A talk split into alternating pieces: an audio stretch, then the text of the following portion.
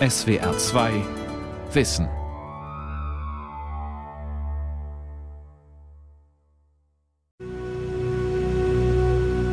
The light has gone out of our lives and there is darkness everywhere. Das Licht ist aus, überall nur Dunkelheit.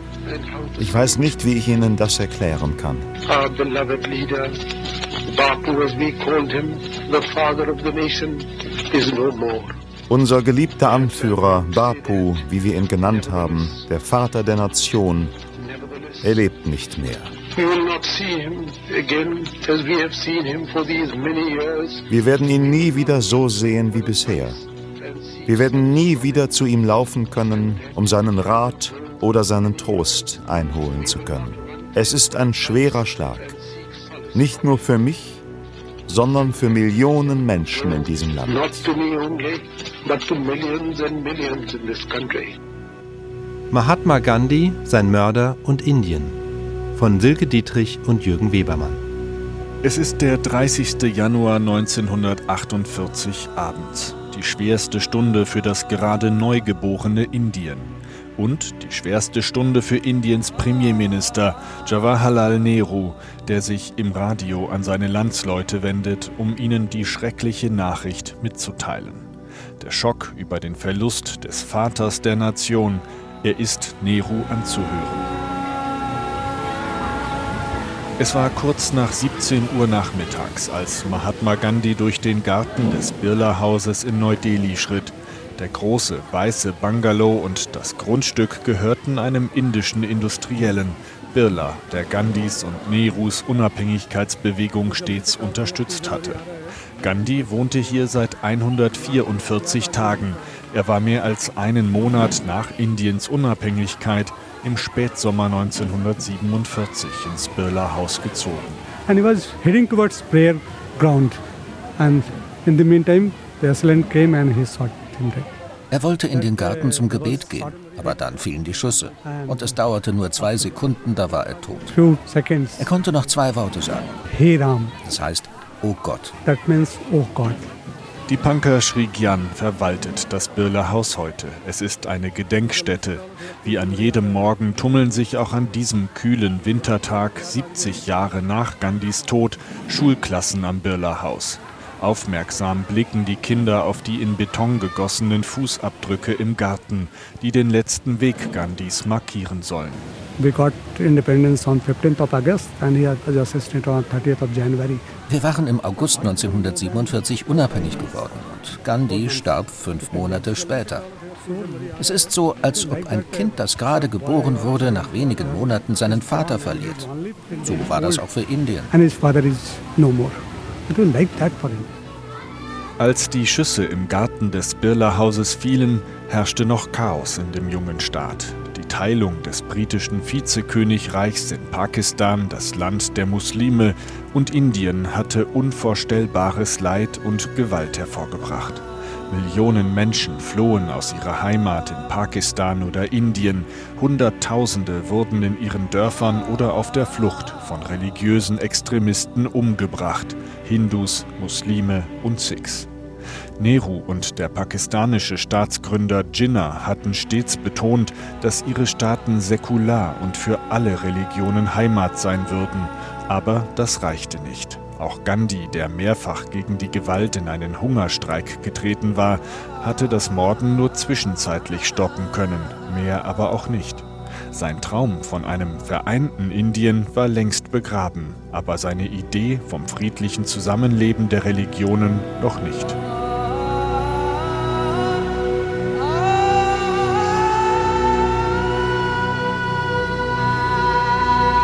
Am 30. Januar 1948 wollte Gandhi mit seinen Anhängern im Garten des Birla-Hauses beten. Gandhi war zwar ein gläubiger Hindu, aber in seine Gebete mischte er stets auch Verse aus dem Koran und buddhistische Gesänge. Das passte nicht allen. Und so war es ein Hindu-Extremist, Naturam Godse, der um 17.17 .17 Uhr eine Beretta-Pistole zog und auf Gandhi schoss. Es waren drei Schüsse aus kürzester Distanz. His background uh, was that that he was uh, having some differences of, of opinion with Mahatma. with regard to creation of Pakistan. Goetze hatte vor allem eine andere Meinung, was die Schaffung Pakistans angeht. Die Dokumente aus dem Gerichtsverfahren liegen jetzt alle offen. Und danach war er unglücklich darüber, dass Gandhi Pakistan und den Muslimen zu positiv gegenüberstand, dass er Pakistan Geld zurückzahlen wollte, was dem Land nach Gandhis Meinung nach der Teilung Indiens auch zustand. For the new states, that was this basic grievance. Hindu-Nationalisten beim Frühsport in Gujarat. Das ist der Heimatstaat von Mahatma Gandhi im Westen von Indien. Die Trillerpfeife ertönt, die safranfarbene Fahne ist gehisst, die jungen Männer nehmen Haltung an und salutieren. Safran, das ist die Farbe der Hindu-Nationalisten. Ein drahtiger Mann brüllt Kommandos, dann beginnt die Gruppe mit einer Mischung aus militärischem Drill und Aufwärmgymnastik. Das alles mitten in einem öffentlichen Park in der Stadt Surat. Die Männer, die hier bei Sonnenaufgang ihren Körper stehlen, gehören zur Bewegung der Rashtriya Swayamsevak Sangh, kurz RSS. Diese nationale Freiwilligenorganisation ist eine radikal hinduistische Kadergruppe und heute der ideologische Überbau der Regierungspartei BJP. Auch der Mörder von Gandhi, Naturam Godse, war Teil dieser Bewegung und lange Mitglied im RSS. Ist Mahatma Gandhi, Indiens Nationalheld, ein Feindbild für den RSS? Nein, sagt Alok Agarwal, der Leiter der RSS-Untergruppe in Surat. Gandhi habe von einem Indien geträumt, in dem alle Religionen friedlich miteinander hätten leben können. Nichts anderes wolle auch der RSS. Allerdings definiert die nationale Freiwilligenorganisation das Zusammenleben der Religionen ein wenig anders als Gandhi. Hindu Nation ke bare mein पहली बात तो हिंदू को लोग एक धर्म मान लिए ich erkläre Ihnen jetzt mal, was es mit unserer Hindu-Nation auf sich hat. Erst einmal, der Hinduismus ist keine Religion, er ist eine Würde. Schauen Sie, als Deutsche leben Sie in Deutschland, deswegen heißt Ihr Land ja auch so. So wie bei uns. Wir leben in Hindustan, weil hier Hindus leben.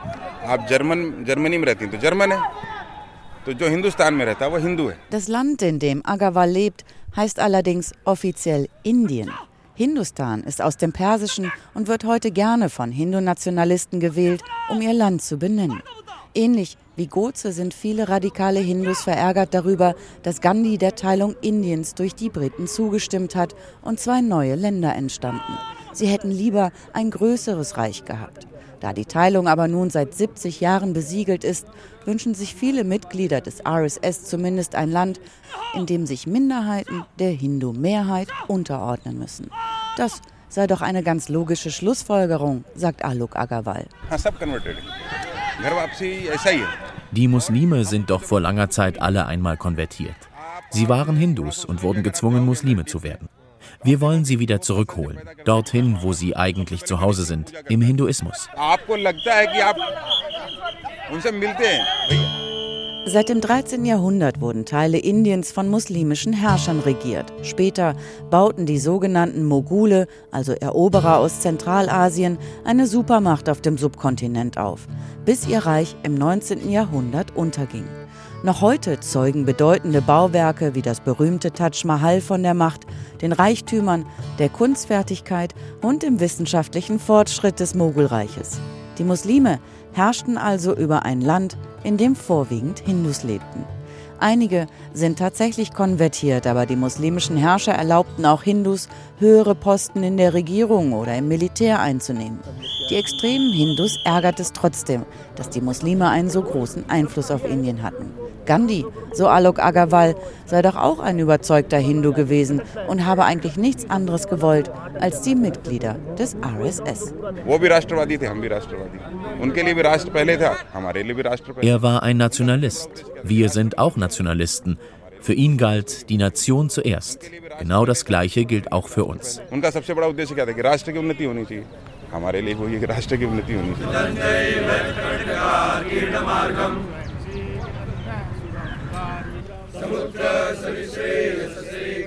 Im Park in Surat sitzen die rund 20 RSS-Männer zu erkennen an ihren Uniformen nach ihren Sportübungen noch in einem Kreis zusammen und beten.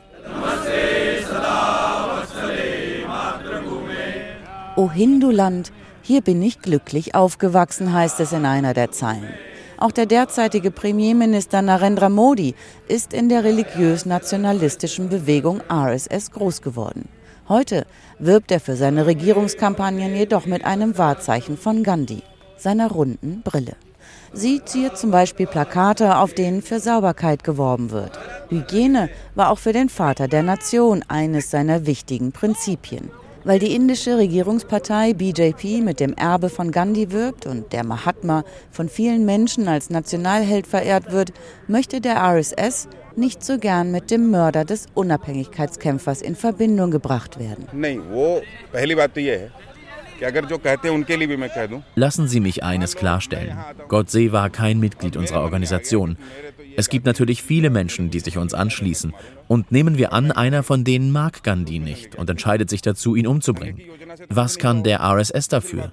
Der RSS hat das nicht geplant. Stimmt das wirklich? Gibt es keinerlei Verbindung zwischen Goze und dem RSS? Nachfrage bei Shashi Tharoor, einem der bekanntesten Politiker Indiens. Tharoor sitzt für die Kongresspartei im indischen Parlament in der Opposition. Er ist außerdem ein Bestsellerautor. Zuletzt hatte er die britische Kolonialzeit als Ära der Dunkelheit bezeichnet und Großbritannien aufgefordert, sich zumindest symbolisch zu entschuldigen. Sein Indien ist nicht das Indien der RSS-Anhänger, die das Land den Hindus unterwerfen wollen und für die Muslime und auch Christen Nachkommen von Invasoren und und Kollaborateuren sind, aber keine Mitbürger. Shashi Tharoor steht für einen säkularen Staat, der allen Religionen gleichermaßen Schutz bietet, ganz in der Tradition Mahatma Gandhis. Für ihn ist der Mörder Gandhis sehr wohl dem RSS zuzuordnen. Und nicht nur das, der RSS trägt für Shashi Tharoor eine Mitverantwortung für die Tat. Well, Godse was a member Uh, of both the Hindu Mahasabha and the RSS. No question about it. Naja, Gotze war ein Mitglied sowohl des RSS als auch einer anderen extremen Organisation, keine Frage. Einige behaupten, er habe die Gruppe vorher verlassen, sozusagen in letzter Minute, damit der Mord nicht auf den RSS zurückfällt.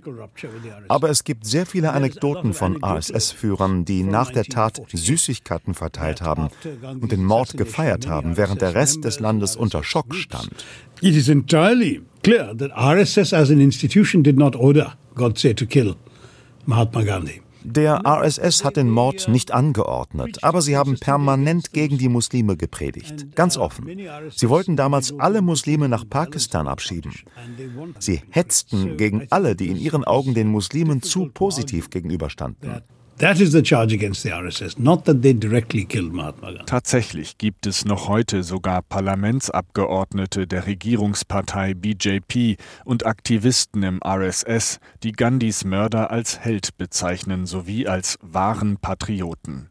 Der Premierminister dagegen, Narendra Modi, missbrauche Gandhi für seine politischen Ziele und Kampagnen, sagt Tharoor. Denn auch der Premierminister habe für den großen Mahatma in Wahrheit nicht viel übrig. Seine Parolen seien deshalb nicht mehr als Lippenbekenntnisse. I mean that um, while the Prime Minister seems to be comfortable to embrace the associations of Mahatma Gandhi as an iconic figure respected around the world. Was ich damit meine, ist, dass der jetzige Premierminister Gandhi als Ikone sieht, die in der ganzen Welt respektiert wird, als Symbol für Frieden und Gewaltfreiheit. Aber Modi ignoriert so viele andere Aspekte. Zum Beispiel setzte sich Gandhi für kleine Bauern und Unternehmer ein, für eine Ökonomie, die aus den vielen Dörfern gespeist wird. Modi dagegen steht für Großprojekte, für die Großindustrie. Er will Investoren anlocken, also etwas ganz anderes als Gandhi wollte. Communalism is something which is key to the, the BJP's political message, even in elections. The polarization of Hindu voters has been a very well established das Aufhetzen von Hindus und Muslimen ist immer noch ein entscheidendes Element der aktuellen Regierungspartei BJP. Eine erfolgreiche Taktik. Gandhi dagegen hat alles dafür getan, um Frieden zwischen den Bevölkerungsgruppen zu erreichen. Zum Beispiel lebte er 1947 demonstrativ im Haus eines Moslems in einem muslimischen Viertel von Kolkata als er gefastet hat als Protest gegen die Unruhen. Er sagte, er werde eher in Pakistan leben als in Indien, ein Standpunkt, der sich von der aktuellen Regierung doch sehr unterscheidet. Of going to live in Pakistan rather than in India. This was Mahatma Gandhi's approach. Very different from the approach of the present government.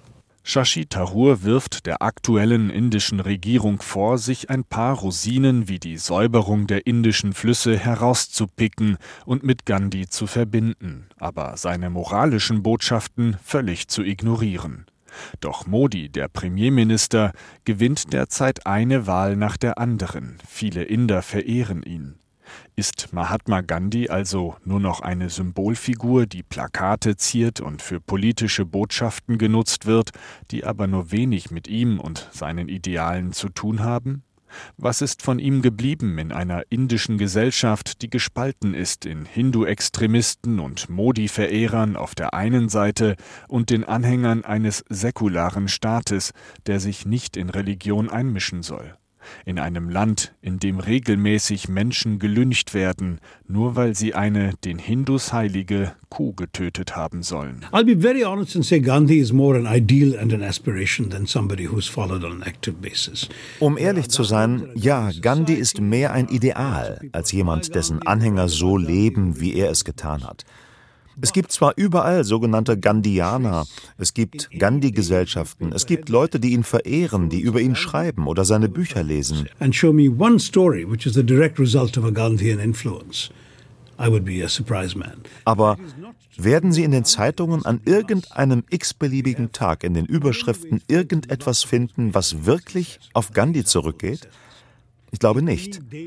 Schauen Sie sich die Fernsehnachrichten eine Woche lang an und zeigen Sie mir eine Geschichte, die direkt von Gandhis Idealen getragen wird. Ich wäre sehr überrascht. Ich will dafür nicht Gandhi verantwortlich machen, sondern uns selbst. Wir haben darin versagt, seine großen Ideale und die Beispiele, die er für uns gesetzt hat, auch zu verinnerlichen. That is not to blame Gandhi, that is to blame us. Ein Bahnhof in Gujarat im Westen Indiens, dem Heimatstaat von Mahatma Gandhi. Von hier wurde der Freiheitskämpfer im Jahr 1930 in einen Schnellzug verfrachtet, um ins Gefängnis gebracht zu werden. Ein Gedenkstein und ein kleiner Bahnhof, der Gandhis Namen trägt, erinnern heute daran. Ganz in der Nähe hatte Gandhi seinen Salzmarsch beendet, der ihn in der ganzen Welt berühmt gemacht hatte. Mit seinen Anhängern war er aus Protest gegen das Salzmonopol der Briten hunderte Kilometer weit gelaufen. In dieser Zeit hatte die britische Regierung im ganzen Land die Gewinnung von Salz sowie dessen Handel kontrolliert und am Ende so hohe Steuern darauf erhoben, dass die armen Menschen sich kaum noch Salz leisten konnten, obwohl sie es gerade im heißen Indien so dringend brauchten.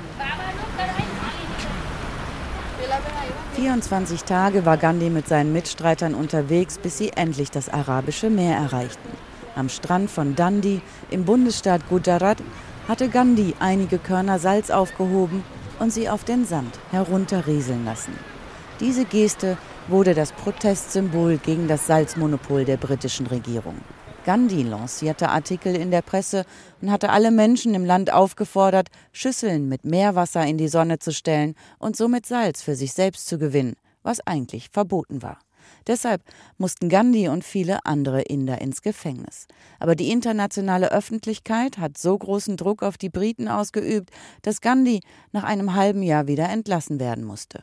Viele Inder hatten unterdessen einfach ihr Salz selbst hergestellt, sodass die britische Regierung am Ende eingelenkt hat und erlaubte, dass indisches Salz steuerfrei verkauft werden durfte. Ein Schritt in Richtung Unabhängigkeit von Indien war getan. Gandhis Urenkelin lebt heute in der Nähe des Strandes, wo der Salzmarsch sein Ende gefunden hatte. Nilam Parikh ist 84 Jahre alt, sechs Jahre älter, als ihr Urgroßvater hatte werden können. Die Unabhängigkeit von der britischen Kolonialmacht habe Gandhi ja noch erleben dürfen, sagt sie. Aber die Ungerechtigkeit würde in Indien noch bis heute fortdauern. અંગ્રેજોની સામે શા માટે આપણને ગુલામ રાખેલા unter den Briten waren wir Sklaven. Wir haben gegen sie gekämpft, sie rausgeworfen und unsere Freiheit erlangt. Dann aber haben die reichen Menschen im Land die Unabhängigkeit an sich gerissen. Sie haben ihre eigenen Regeln geschaffen. Und die armen Menschen im Land sind Sklaven geblieben. Heute arbeiten die Politiker nur für sich selbst. Und die Menschen am unteren Rand bleiben arm. Nilam war noch ein kleines Kind, als sie mit ihrer Mutter und ihren Geschwistern ihren Urgroßvater Gandhi besuchen ging. Heute hat sie rein äußerlich viele Ähnlichkeiten mit ihm. Sehr klein, sehr schmächtig und sie trägt eine Brille. Die wackelt ein wenig hin und her, wenn sich Nilam Parikh an ihren Großvater erinnert, denn sie muss ein wenig dabei kichern.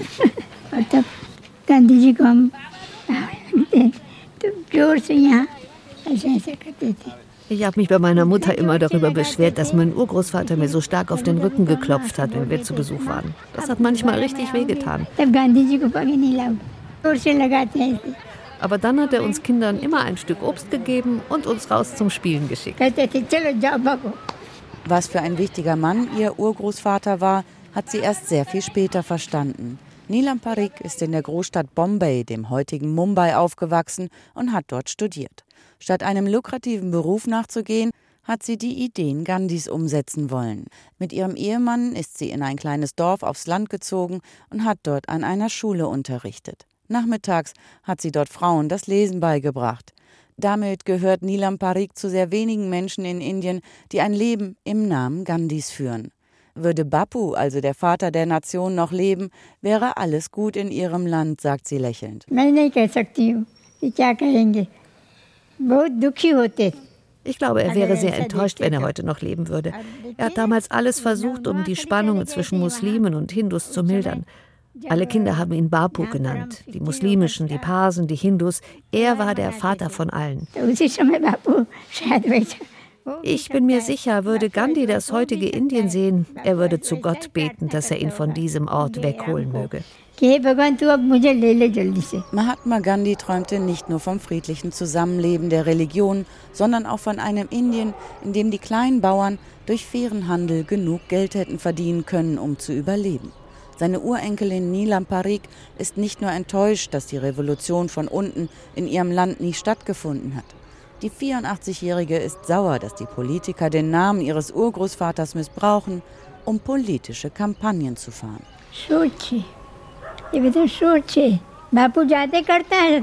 Heute geht es doch nur darum, eine Show zu machen. Babu hat die Dinge wirklich angepackt. Er hat in seinem Ashram die Toiletten selber geputzt. Er hat seinen Haushalt gemacht, sogar in der Küche geholfen. Es gab keine Arbeit, die ihm zu schmutzig war.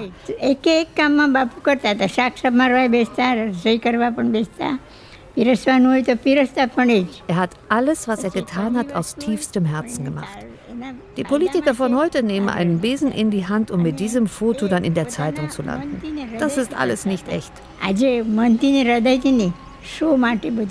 Heute ist Nilam Parikh selbst Großmutter. Sie hakt sich bei ihrer Enkelin ein, als sie auf eine Bambushütte zusteuert. An diesem Ort hat Gandhi zwei Wochen lang mit seinen Anhängern Artikel für Zeitungen geschrieben und alle Menschen, arm oder reich, im Land dazu aufgerufen, sich den Unterdrückern, damals den Briten, zu widersetzen. Nachdenklich schaut sie auf das Foto ihres Urgroßvaters, das an der Gedenkstätte angebracht wurde, und schüttelt ihren kleinen Kopf.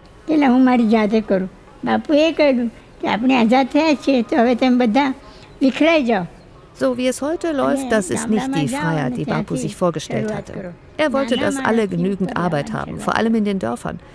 Die Politiker müssten heute genau dort ansetzen und den armen Menschen und Dorfbewohnern mehr Rechte geben. Aber es passiert nichts dergleichen. Im Gegenteil. Die da oben machen Politik, die bei den Menschen unten nie ankommt. Indien hatte nach Gandhis Tod tatsächlich noch versucht, zumindest die ökonomischen Ideale, von denen Nilam Parikh noch heute träumt, ansatzweise umzusetzen. Der Weg dahin war eine Art indischer Sozialismus, der aber spätestens 1991, als das Land pleite war, begraben werden musste. Seitdem hat sich Indien geöffnet. Das Land ist heute extrem kapitalistisch. Inzwischen gibt es hier genau 100 Milliardäre und bis zu 200.000 Millionäre. Und trotzdem sterben immer noch zigtausende Menschen an Mangelernährung. Die Dörfer, die Gandhi und seiner Urenkelin Nilam so wichtig sind, bluten aus. Ihre Bewohner, die ihr Glück als Tagelöhner in den Städten versuchen, werden dort in der Regel ausgebeutet. Die heiligen Flüsse Indiens sind zu Kloaken verkommen und das Birla-Haus, der Ort, an dem Mahatma Gandhi vor 70 Jahren ermordet wurde, versinkt an diesem Wintermorgen im Smog, der so dicht ist wie in wohl keiner anderen Hauptstadt der Welt. All das macht auch Dipankar Shrigyan, den Direktor der Gandhi-Gedenkstätte im Birla-Haus, ein wenig ratlos. From 1948 to 2017, India has changed a lot. Indien hat sich unglaublich verändert seit seinem Tod. Wir haben aber immer Gandhis Ideen für eine nachhaltige Entwicklung beherzigt. Wir machen das eigentlich immer noch. Ich meine, er hat ja schon vor 100 Jahren von einer nachhaltigen Entwicklung gesprochen. What we have changed after about 70 years, that we have, we are become more greedy. Aber wir sind auch gieriger geworden. Ganz sicher wäre er traurig, wenn er sehen müsste, wie es heute hier läuft, wie wir die Natur vergessen haben. Er wäre ein trauriger Mann. Jeden Tag kommen die Menschen in Indien mit Gandhi in Berührung. Sein Konterfei ist auf alle Geldscheine des Landes gedruckt. Braucht Indien aber heute vielleicht einen neuen Mahatma Gandhi? Gandhi not has to come back as a person. Nein, Gandhi muss nicht als Person zurückkommen. Aber wir müssen uns wieder mehr um seine Philosophie kümmern. Heute haben die Kinder, die unsere Gedenkstätte besuchen, viel mehr von ihm verstanden als die Älteren. Das gibt mir Hoffnung. Früher haben sich nur wenige um Hygiene, Toiletten für Arme und um die Umwelt gekümmert. Aber die Kinder interessiert das. Und so stoßen sie auf Gandhi. Und sie verstehen, was er meinte. Das ist schön. That's the beauty. Vielleicht hat Dipankar Shrigyan recht. Indien ist ein junges Land. Jeder zweite Mensch ist jünger als 25 Jahre. Indien versteht sich, den Hindu-Extremisten zum Trotz, immer noch als multireligiöses Land und säkularer Staat, genauso geliebt von Hindus wie von Christen, Buddhisten, Sikhs und Muslimen. Der Muezzinruf und das Läuten der Tempelglocken scheinen nach wie vor ein unverrückbarer Bestandteil des Alltags zu sein. An jedem 2. Oktober feiert Indien Gandhis Geburtstag. Der 30. Januar, sein Todestag, ist der Tag der Märtyrer. Der Mahatma, übersetzt die große Seele, ist immer noch in vielen Köpfen präsent. Es heißt, Gandhi sei zwar gewaltsam, aber mit sich im Reinen gestorben. Als er nach den tödlichen Schüssen im Birla-Haus aufgebahrt wurde, trauerten dort seine engsten Weggefährten um ihn, darunter der damalige Premierminister Nehru, aber auch der letzte britische Gouverneur, Lord Mountbatten. In dem Raum, in dem Gandhis Leiche lag, war laut Augenzeugen keine Wut zu spüren, dafür aber ein Hauch von Frieden.